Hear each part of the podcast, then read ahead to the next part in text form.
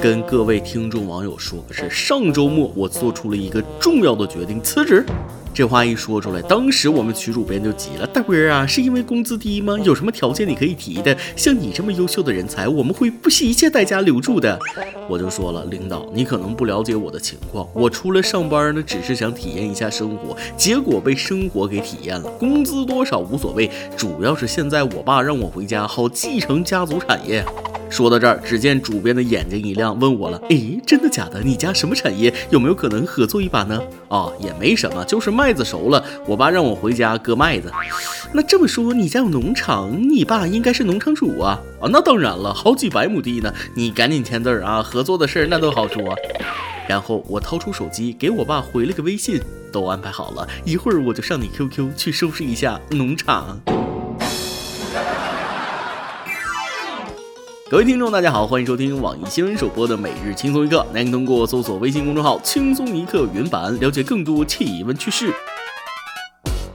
我是回家继承了我爸 QQ 农场的主持人大波。QQ 农场怎么了？别拿豆包不当干粮啊！我觉得从现在开始就应该经营起来，等到百年以后，说不定还能成为传家宝呢。这不是从前公司离职了吗？天天闲着没事儿，偶然间发现有一个多年不联系的高中同学，竟然组建了个微信群，把我们同学都拉进来了。他热情洋溢地发表了对同学们的欢迎，激情澎湃地展望了大家今后的将来，诙谐幽默地回忆了曾经那时的声色，然后提议大家聚聚腊月二十八。他二婚，邀请大家届时务必光临。我回了句不随分子可以来吗？没想到这货竟然把我给拉黑了。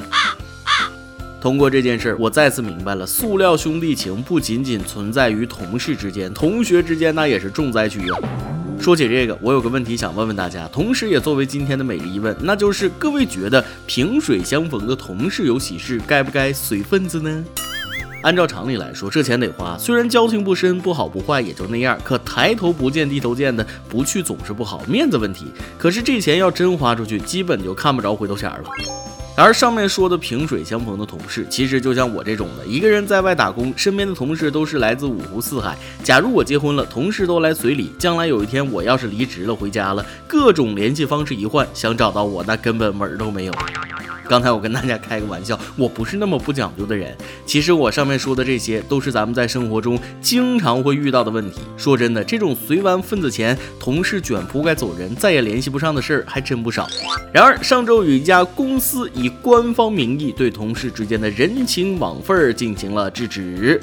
话说，山西新绛县一名酒店员工前几天爆料了他们公司最近下发的一项奇葩规定。规定中说了，乔迁新居、孩子满月、老人过寿、购买新车等喜事不得宴请本单位同事，否则罚款两千。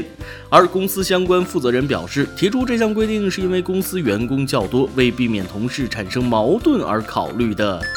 现在大家回想一下，是不是只有结婚生子的那几年，你的那些所谓感情深厚的老同学才会想起来联系你？以我工作这么久总结的经验来看，只要是平时一句话不说的大学同学，突然间在微信问你：“哎，大波在吗？”那么他肯定要结婚了，或者二婚，命中率百分之九十，剩下那百分之十，基本就剩下微商和求给他家娃点赞，或者啊拼多多了。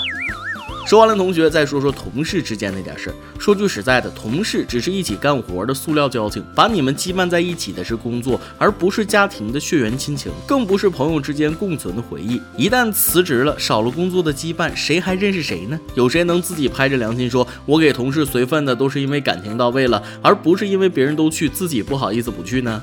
面对现实吧，同事永远只是同事，跟朋友还是两回事儿。工作上我可以跟你配合，但是下了班我们就缘分到此为止，明早打卡才能再续前缘。当然了，不能说同事之间交不到好朋友，还是有那种心好的同事的，比如我们轻松一刻的各位小伙伴。只能说这种情况比较少，而你如果有幸遇到像我们曲主编，那千万要珍惜，这么好的啊美貌啊又知心的小姐姐真的不多了。大家就说我这求生欲强不强吧？真心是这么觉得的。而下面这位领导可以说是对下属十分贴心了。话说，三十五岁的董小姐是个博士，今年还是单身。为避免过年聚会被围攻，她主动向领导申请多值班。凑巧的是，这位细心的领导跟董小姐的父母是同龄人，特别理解父母催婚的心情。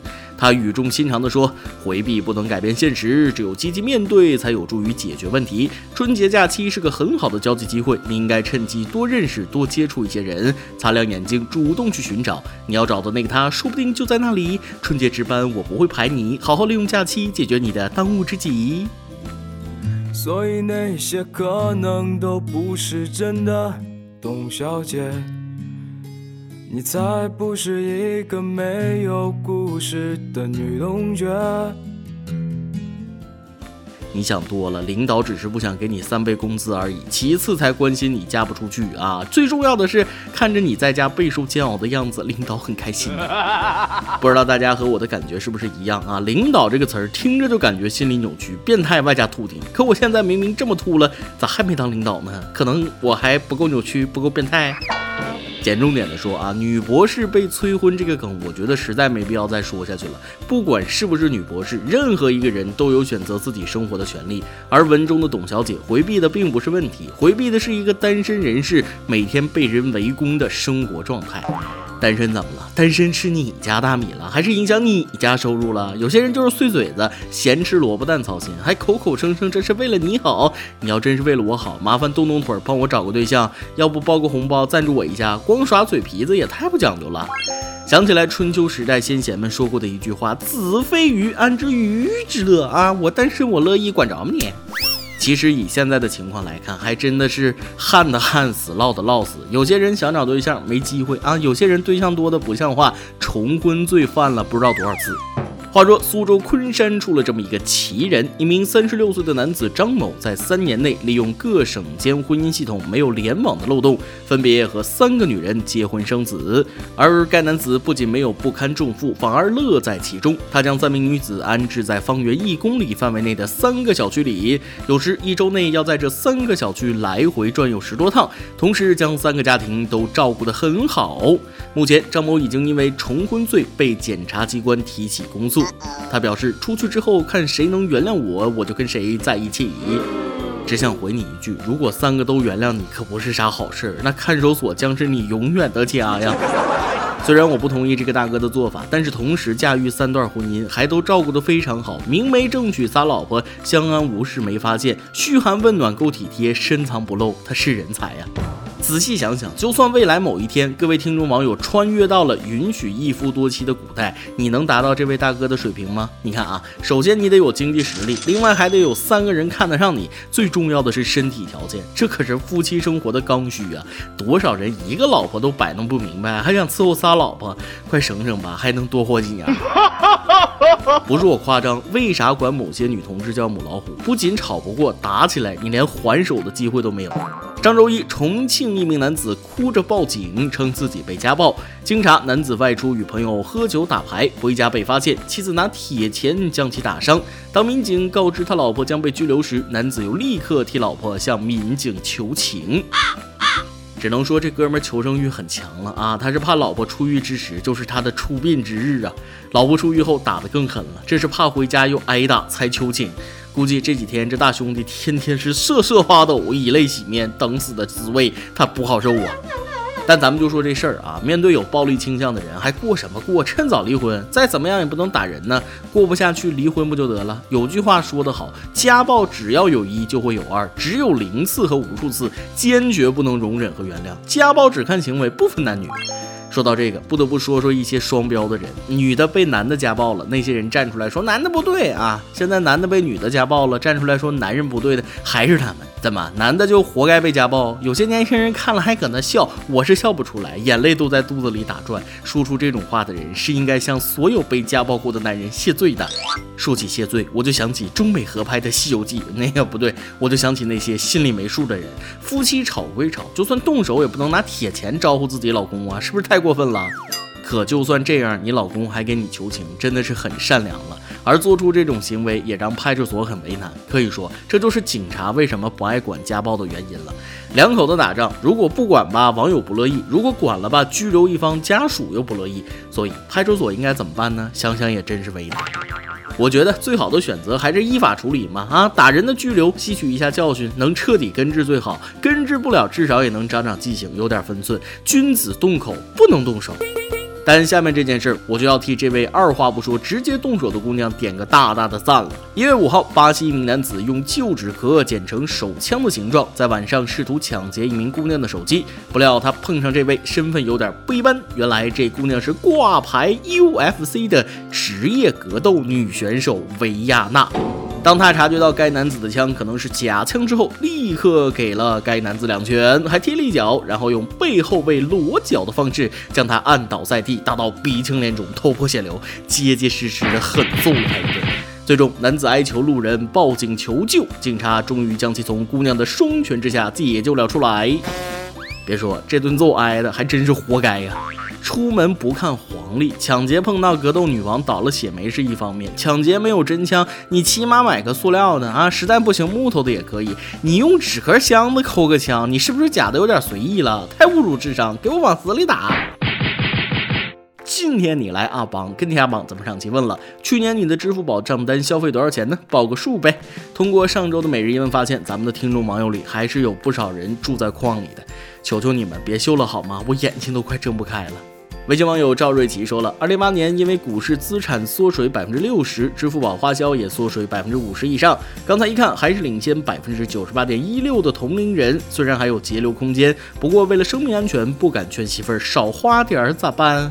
缩水这么多还能领先百分之九十八的同龄人，还节啥流啊？把水管的开关拔下来，可劲儿造。微信网友 Freedom 说了，八万四千多，我怎么会有这么多钱？其实我和你心情是一样的，钱没少花，日子过得不咋地，输多了都是眼泪呀。而身为学生的微信网友原味就比较节省了。刚上大学的我，妈妈每月都会给我转八百元。虽然比起我的室友们，我的这点钱微不足道，但是对于我来说已经够了。四个月过去了，我的支付宝消费额已经达到六千三百七十五元，多出来的钱也是自己利用高考完的时间赚的。昨天学校刚考完试，哎，自己又要在这个号称屎难吃钱难挣的社会摸爬滚打一个月了。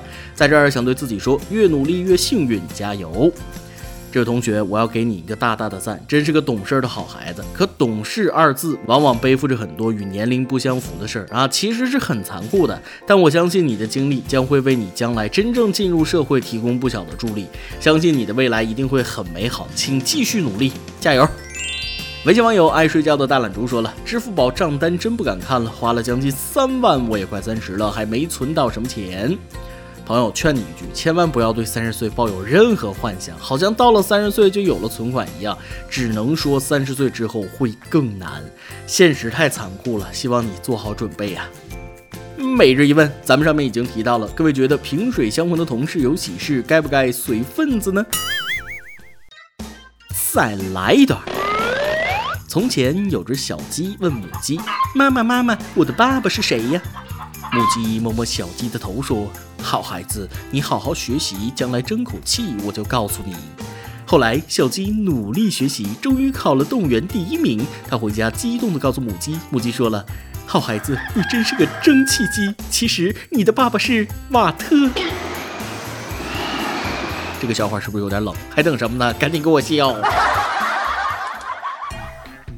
爆料时间，一位微信上的朋友跟我说了一件令他十分苦恼的事儿。最近才发现这个节目感觉真的很好，尤其是吐槽这段，让我听到了很多人的心声。原来那么多人都有生活中的难言之隐。今天我也想把我的一个小秘密分享给大家。本人女，二十二岁，大学在读，胸特别小，用一个东西来形容，就像一个摊在锅里的鸡蛋那么小，感觉和没发育一样。我不知道这是病还是怎么了。上初中的时候也没在意，等到上高中，感觉自己不正常。后来我爸妈带我去大医院，让医生给看。医生只是让先吃一些药促进发育，但这种促进发育的药都含有激素。治疗结束之后，胸没长，人倒胖了不少。现在上大学了，又好不容易减了肥，胸部还是老样子。哎，平时只能用胸罩撑撑场子，装作有胸。特别害怕自己和别人发生接触，内衣瘪下去就太尴尬了，所以一直不敢谈恋爱。这种情况伴随我已经很多年了，倒也谈不上自卑，可就是感觉少了点什么，同时也不知道怎么面对自己未来的男朋友。一般人肯定接受不了的吧？算了，一切随缘。大妹子，导致这个情况的原因啊，我不清楚。但是我认为你还是要勇敢做回自己啊，不要再让胸罩承担他不该有的责任了。天天这样藏着掖着，根本就不是办法。藏得了一时，藏得了一世吗？迟早都要去面对。身为一个妇女之友啊，我觉得你这个问题并不是什么大问题，而是你自身对平胸这件事过度放大了。不信你自己上网搜搜大胸的烦恼，你介意的恰恰是好多姑娘都羡慕的，而你担心将来自己恋爱会受到平胸的影响，真是想太多。俗话说好，萝卜青菜它各有所爱，丰满有丰满的好处，苗条有苗条的优势。谁说男的都喜欢胸大的？太大了谁顶得住啊？啊，听我一句真心话，很多男士是真的不介意异性的胸围，至少没你想象的那么执着啊。所以心态放平，该谈恋爱谈恋爱啊，不就是胸小吗？没什么大不了的。